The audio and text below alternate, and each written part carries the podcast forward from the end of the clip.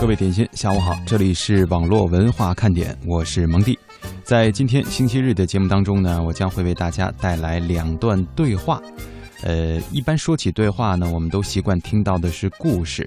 那么在上半时段呢，我们要听到的故事来自于两位在影视和互联网都跨界的人才哈。第一位呢，应该是比较有名气了，叫易小星，也就是教授易小星。呃，他呢应该是从游戏的解说出道，但是深谙互联网的传播规律，于是很快就成为了网络的红人。现在呢，也是在优酷旗下的这个互联网公司当中来担任编剧等等的这一些职务。当然，也给我们呃呈现过很多非常优秀、非常精彩、非常搞笑的视频内容。那么他对话的对象是方丽。也就是前一阵子在宣传电影的时候曾经下跪的那位制作人，那么他们两个人之间会产生什么样的摩擦，或者说会达成什么样的共识呢？接下来的时间也让我们一起听一下两位对于目前互联网的观点。你以为刚才那个人是我吗？完全就是你啊，只不过换了一身衣服而已吧。对呀。出手搞笑。节操尽此之外，他自诩闷骚悲观的安静美男子。其实我也不太清楚，就什么时候观众看到时候会笑。我自己看万没想到，不管第一季、第二季，我就从来都没笑过。你们的偶像都是明星，而我的偶像是一颗卫星。出品影片屡获大奖，赚足话题，他却对投资人光环嗤之以鼻。我根本就不是个投资人，我吃饱撑的电影能投资吗？造梦者心中的纠结与坚持，大银幕外的执着与追求。万和天宜首席内容官教授易小星对话后会无期制片人方丽，喧嚣背后冷思考，解读大电影征程中的苦辣酸甜。娱乐至死，观影狂欢，小画框转战大荧幕，网络高人气能否带来票房大丰收？你把最坏准备做好了。我永远是做最坏的准备的那个人。我不觉得说万万它的点击量高就能意味着什么。墙内开花墙外香，口碑难掩低票房。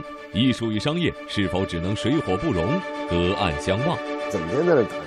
商业跟艺术把它对立起来，我觉得完全脑子进水。人性不变，但是时代它会让你做出不同的选择。一个能被人接受的、能被人欣赏的高级的艺术，它就是个好商品。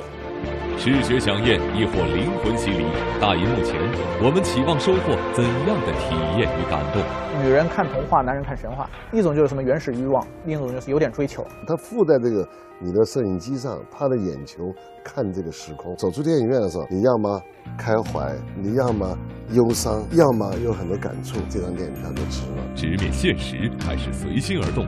电影梦中，他们守望怎样的情怀与理想？那里有一个现成的东西，我拿过来捅他两下，把他捅得稀巴烂，给展示给大家看，观众看得爽吗？这是一种非常偷懒的行为，高级这样做不高级。我喜欢我就做，赔钱我也做。如果说我们天天的功利的去计算、去设计，那你欺负观众的。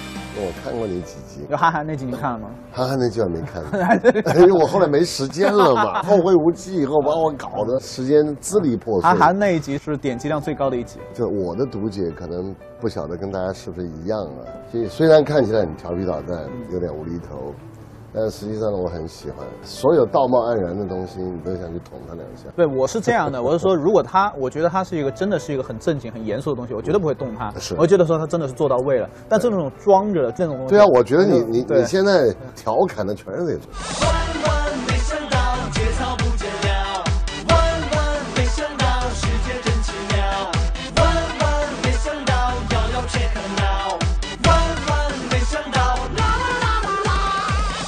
二零一三年，演绎王大锤的奇幻经历的爆笑迷你剧《万万没想到》一经推出便迅速爆红网络，直击心里却又独辟蹊径的喜剧风格令观众耳目一新，单集最高点击量突破七千万，两季累计播放量超过十六亿，太厉害啦！我的生涯一片无悔。扑朔无厘头的剧情走向，接地气又超现实的人物设置，在对观众的笑点进行碾压式颠覆的同时，这部网络神剧的始作俑者教授易小星，一个此前一直将真面目隐藏在 A 四纸做成的面具背后，在网络上嬉笑怒骂、自成一派的八零后光头眼镜男，却始终保持着一丝谨慎与悲观，在银幕外淡定地观望着这场自己一手炮制的网络盛宴。其实我也不觉得我戳中了那个什么八零九零后，我也不觉得啊，因为我觉得戳中他们是来自星星的你啊，什么古剑奇谭，我觉得那个比较戳中八零九零后。我觉得我这个话其实还比较小众，以后可能会有人想起来说，哎，我小时候或者说是我年轻的时候看过教授的什么喜剧什么喜剧。但是就目前这个阶段来讲的话，就是我倒不觉得说戳中多少人。虽然你自己认为哈不是那么大众，这个还有那么大的点击量、播放次数，是因为是网络上传播。对呀、因为网络上传播，你大家的移动终端，对人人都有，它是一个现代的，就是今天时代的一个特征。对所以说，如果是戳中的话，我们你戳中这个时代了。我们在《万万》第一季的时候，绑架老板跟那个高考，那两次点击是最高的。绑架老板就是说拿鞭子抽老板 啊，这个他们看的特别爽。紧接着下半集呢是那个高考作弊被抓，也是一种宣泄，所以他看的巨爽。但是呢，我后来反思一下，这种节目是在互联网上好评度很高，但是我得警惕这种现象，因为这种东西对我来说是不合适的。你不能老是做这种宣泄原始欲望的东西，因为这会让我们的创作陷入一种偷懒的境地。因为这种东西很简单，那里有一个现成的东西，我拿过来捅它两下，把它捅得稀巴烂，展示给大家看，观众看得爽吗？这是一种非常偷懒的行为。我觉得说更好的行为、更高尚的行为，一个是自己见识一个好玩的东西给观众看。从我的角度看你的话，实际上你存在一个战略跟战术的问题。刚才你讲的说，呃，热点也好，我们去捅一捅也好，呃，其实这是一个战术行为。嗯在战略上，我能看到，比如你还真是很严肃的想要做电影，要做作品了，你要去去建设一个、创建一个自己心目中、自己理想中自己想象中间的一个世界了。对对对，那这就是一个很严肃的话题了。就对团队来讲，这就可能走得很远。我是希望是这样，因为破坏永远比建设容易。当然的，对，就我们辛辛苦苦修条路，再修几年，那可能几个钻机几天就把它打掉了。破坏永远是爽的。这个形容很恰当。对对对，但是但是但是呢，不破不立。对首先得破。对对对，所以后来该立了。你要是破完之后能新修一条路出来，就好像周星驰他解构那个《大话西游》什么是一样的，你把原先的东西给破坏掉，但是你新建了一个一条新的高速公路起来，哎，这也可以。但是我就特别担心，就是说你把那个东西破坏掉了，破坏完了之后让观众来参观这一堆破烂，但是你没有做一个新的东西来代替它，观众会失望，观众会失望。另外一方面呢，你不高级，这样做不高级。团队走不远。对对对对对，所以我特别担心这种情况发生。我不觉得说万万它的点击量高就能意味着什么，或者说是就能很快的转化成为电影不，但有一点它是肯定的，就是这是大家需要的、欣赏的，在网络上传播很容易看到的，能给大家带来娱乐性的一个好的产品。我就觉得说，仅仅是让他建立一个好感了。我就我不觉得这样东西直接啪了一下，就像《爸爸去哪儿》那样，啪了一下直接转成电影院，直接就能捞票房。我觉得这个其实不太一样。那我们很欣赏你，就是你，你还真是，如果说你从呃万万没想到的群众基础、观众基础，嗯然后你考虑去电影的时候，你不是来做票房转换的，嗯你还真想做个内容。知道你的，或者说至少是对你有好感的观众，到时候占到我电影票房可能也就百分之十到百分之二十，也就这么，大部分百分之八十人还是晃进去，所以最后还是内容内容取胜。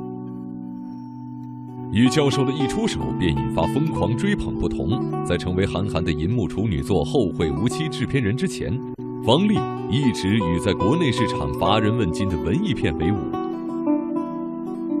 日日夜夜，红颜。在范冰冰、佟大为主演的影片《苹果》上映之前，方丽制作出品的影片虽屡获国际大奖，却大多无缘大银幕。而即便是得以公映的影片，在票房面前，战绩也始终差强人意。作为一个经营着世界上最大的地球物理仪器公司的成功商人，清新文艺片的他，在外人看来无非是个有钱又任性的玩票者。然而，在票房与口碑之外，享受着电影所带来的纯粹与悸动。方丽已经在电影圈里摸爬滚打了十四年，在他看来，商业与艺术之间本无界限，而电影所带来的乐趣在戏内，更在戏外。我根本就不是个投资人。嗯，我吃饱撑的电影能投资吗？十四年前开始做电影，那怎么能投资？根本就没有回收的任何可能性。我还做 MBA 出身的，我怎么可能选电影来做投资啊？就是说，其实我是一直投了一些钱，是我找不到钱，那自己掏腰包做电影嘛，喜欢。这种我喜欢我就做，没办法，赔钱我也做。我现在刚完成的《家在水草丰茂》的地方，一个非常好的文艺片，那我是注定了可能会要赔钱的，又怎么样？我喜欢，我喜欢不就开心吗？就因为我觉得他电影拍的很好。我觉得值得有这样电影的存在，那不刚看完电影赚了钱吗？那赚了钱那干嘛拿来花的呀？对不对？整天你听电影圈或者影评圈，整天在那谈商业跟艺术，把它对立起来了。我觉得我我觉得完全脑子进水。商业跟艺术有啥对立的？只不过有出发点的不一样，一个能被人接受的。能被人欣赏的高级的艺术，它就是个商好商品。对对对，好的商品其实也是艺术品，脑力就应该值钱啊。对，你的创作就应该作品就应该值钱啊。就我经常觉得奇怪，怎么商业跟艺术老成为一个话题？不应该成为话题的。如果说你的注意力你是在意到，就像刚刚提到说你很喜欢你的观众喜欢这个作品，那很自然的，他就你会作为导演，作为这个艺术的创作人，你会。考虑到受众的，你关注一个创作者，他是为什么在做？他有没有想观众？而且他他能不能够高于生活一点？对对对对。所以我们经常讲的说什么大数据来研究电影，去投其所好，这不能这样做的。这个大数据都是过去时的东西了。等你电影做出来两年了，说去设计，那电影不是设计，电影是创作出来的。总得有点理论在嘴里嚼着，不然的话，我就特傻。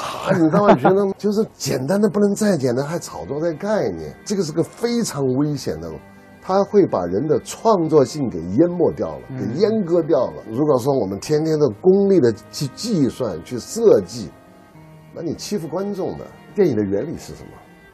很多人说电影就是讲故事，我说不对，电影的最高境界不是讲故事，讲故事只是一个手段，让观众不要睡觉。电影的最高境界是你坐在一个不同的时空，深化，然后一个是我们用演员的精彩表演吸引观众不要睡觉，一种是我们用讲故事的方式，设置悬念的方式，用剧情不断推进的方式，带着观众往里走。但是观众走到最后，他真正的能够找到自我感受，是他入戏了，他进入，他附在这个你的摄影机上，他的眼球看这个时空，走出来的时候他有感受，呃，受到了影响，就走出电影院的时候，你要么开怀，你要么忧伤，要么有很多感触，这张电影票就值了。如果我只是听了一个好玩的故事，那是最浅层的做电影。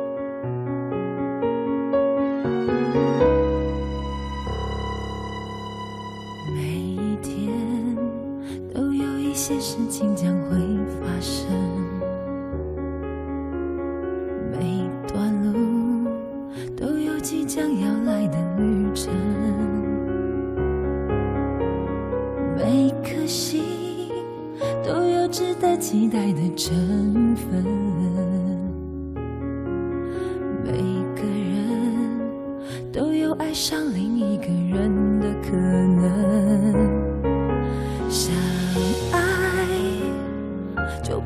害怕会有伤痕。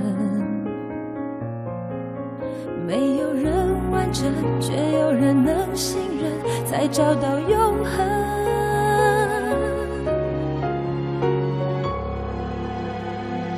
想到达明天现在就要启程。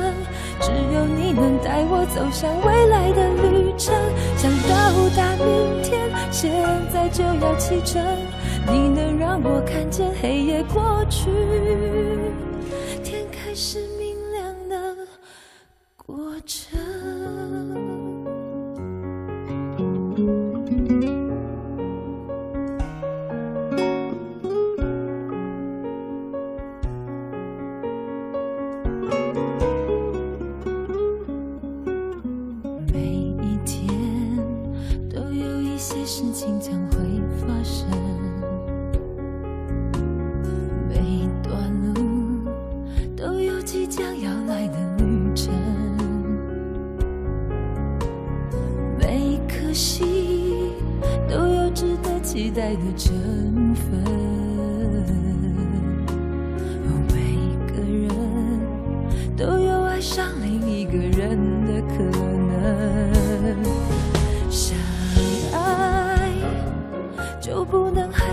没有伤痕。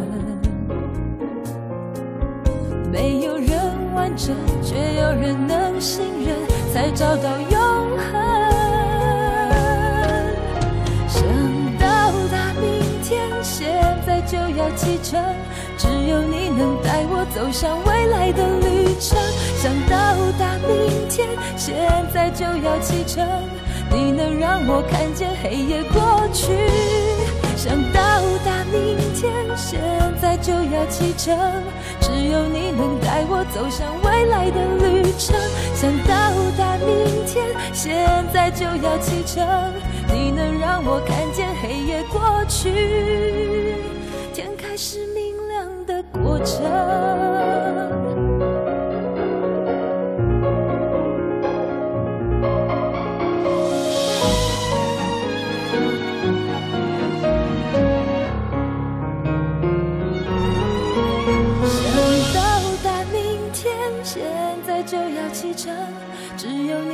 带我走向未来的旅程。想到达明天，现在就要启程。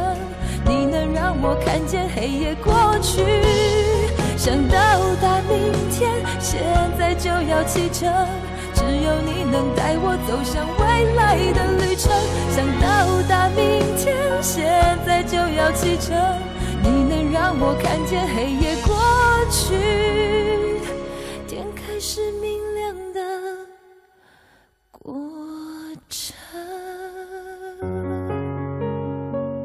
小伙子，你应该多出来走走的。可我的世界观和你的不一样。你连世界都没有观过，哪来的世界观？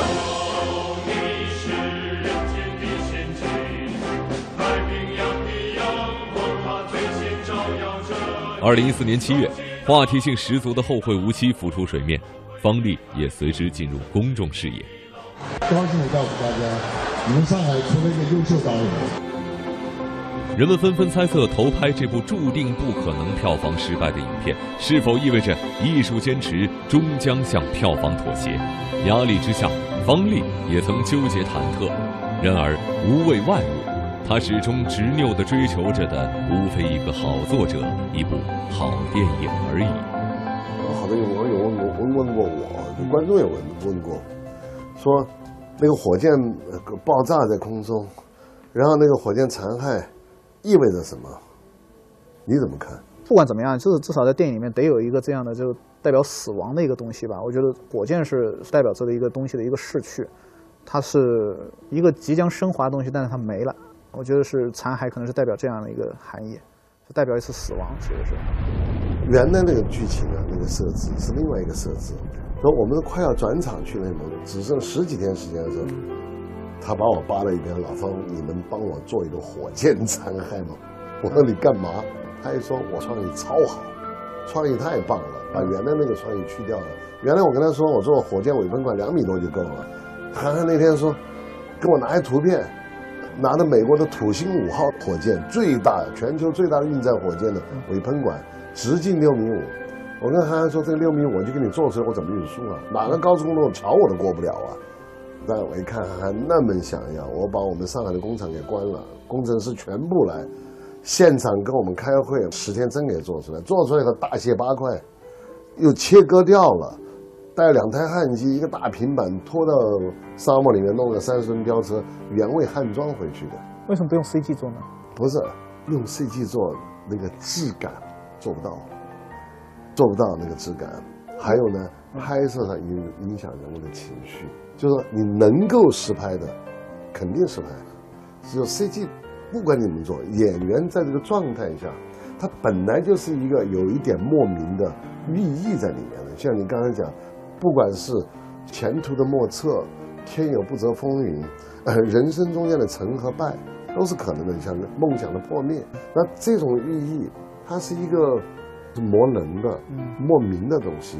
如果演员是看到这个食物在这儿，他的表情、生理反应在那个荒芜的沙漠上表演起来完全不一样。这还是我跟你们不一样。我觉得说啊，就我跟韩寒可能也不一样。韩寒是，他更艺术家一点。我觉得相比下，我更像一个商人。就是说，我觉得说我可能就用没有，你要慢慢走进去会不一样的，因为你最后你还是想追求，你是跟观众心灵交流啊，你还是想刺激到观众，就让他真的身临其境的感觉，就那种非常细微的，就这一点点是电影的东西，电影是大屏幕的非常微弱的感觉。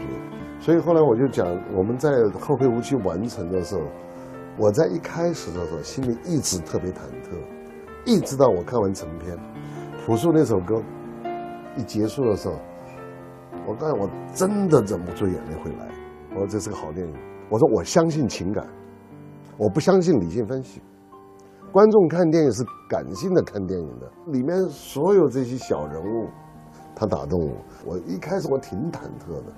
啊，我背这么大个名儿，韩寒他是个名人，那我来做制片，你知道我好几个朋友说，老方你真敢赌啊，你赌你的名声呢，就说你为了赚钱去做一个韩寒电影，那我是因为喜欢韩寒所以才去做的，但你特别害怕做出来不是个电影呢，我就下了，那制片人白当了，你知道。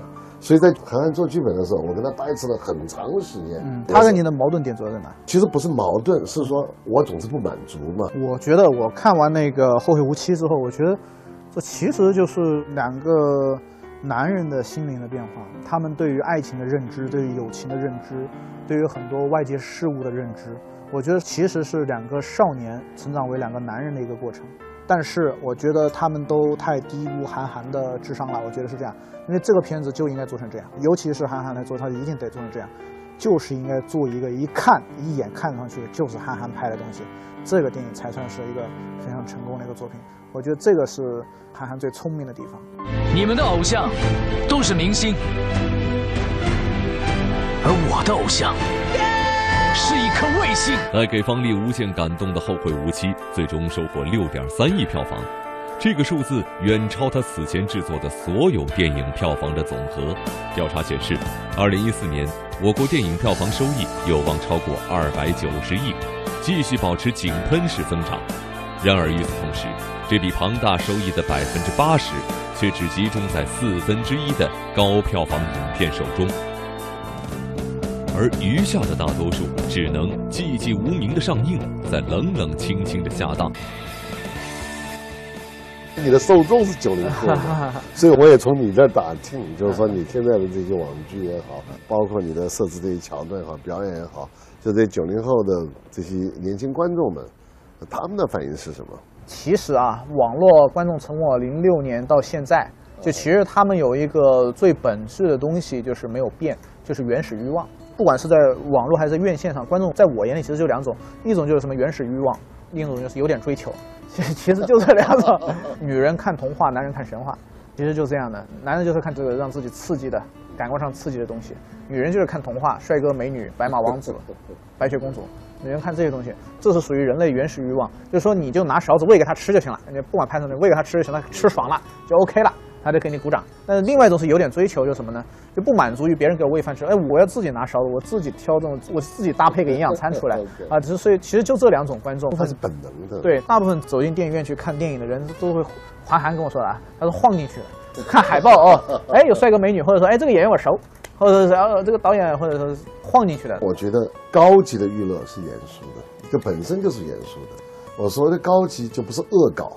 是幽默，也可能是我个人取向。你看，我看过你的第一季的一些第一集的那些东西，哎，有可能在表演上、场景上的很简陋，但是他戳到的地方，包括重口味的喜剧也好，轻喜剧也好，黑喜剧也好，悲喜剧也好，就是各种不同的喜剧类型，它都有娱乐的成分。但在娱乐之后，包括我们说，就笑中带泪，也有对生命的感悟，对命运的惆怅悲凉的东西。最关键的还是。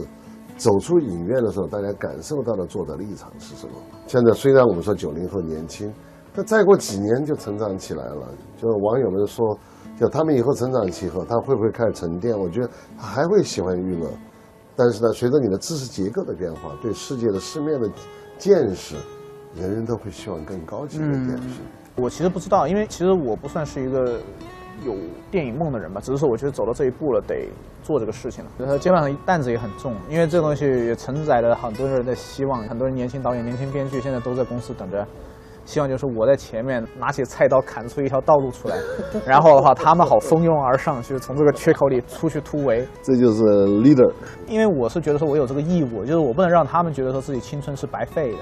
尤其我觉得现在这种环境啊，尤其现在中国这个电影，我觉得是对年轻导演来说其实更苛刻了，因为优势资源更加向那些以成功者向他们倾斜了。年轻导演其实更难。其实也不是说你过去有没有电影梦，我过去也没有电影梦，我只是喜欢看电影。嗯，你做做做就上瘾了。嗯，电影是个毒品，它不会枯燥，这每个创意都不一样，每个团队不一样，每次演员阵容不一样，你永远在做新事儿。而且它主要有意思，说你虚构的很多这些细节，超出你现实生活中的细节，你看看它长出来了，而且变得可信了。一个虚构的人在你脑子里面，最后你真的变你兄弟了。我觉得这种上帝的快感，这其实是对这个快感太大。还有呢，因为你的电影是拿去跟，就跟你现在做那个万万没想到一样，有观众喜欢，你会受感动的。当那么多观众受众很喜欢的时候，你会觉得我没有白辛苦。高票房伴随高争议，看电影是为了制造吐槽的话题。在这样一个有些怪诞的市场氛围中，中国电影产量和票房都正在一路高歌猛进。当资本涌入带来更豪华的卡司阵容、更炫目的视听效果、乱花渐欲迷人眼的华丽银幕背后，影片的生产者们却并非高枕无忧。作品还是商品，噱头还是内容，站在界限模糊的十字路口，向左走还是向右走？他们依然在摸索中寻找属于自己的理想与坚守。爱的思念绵延不绝，终于和。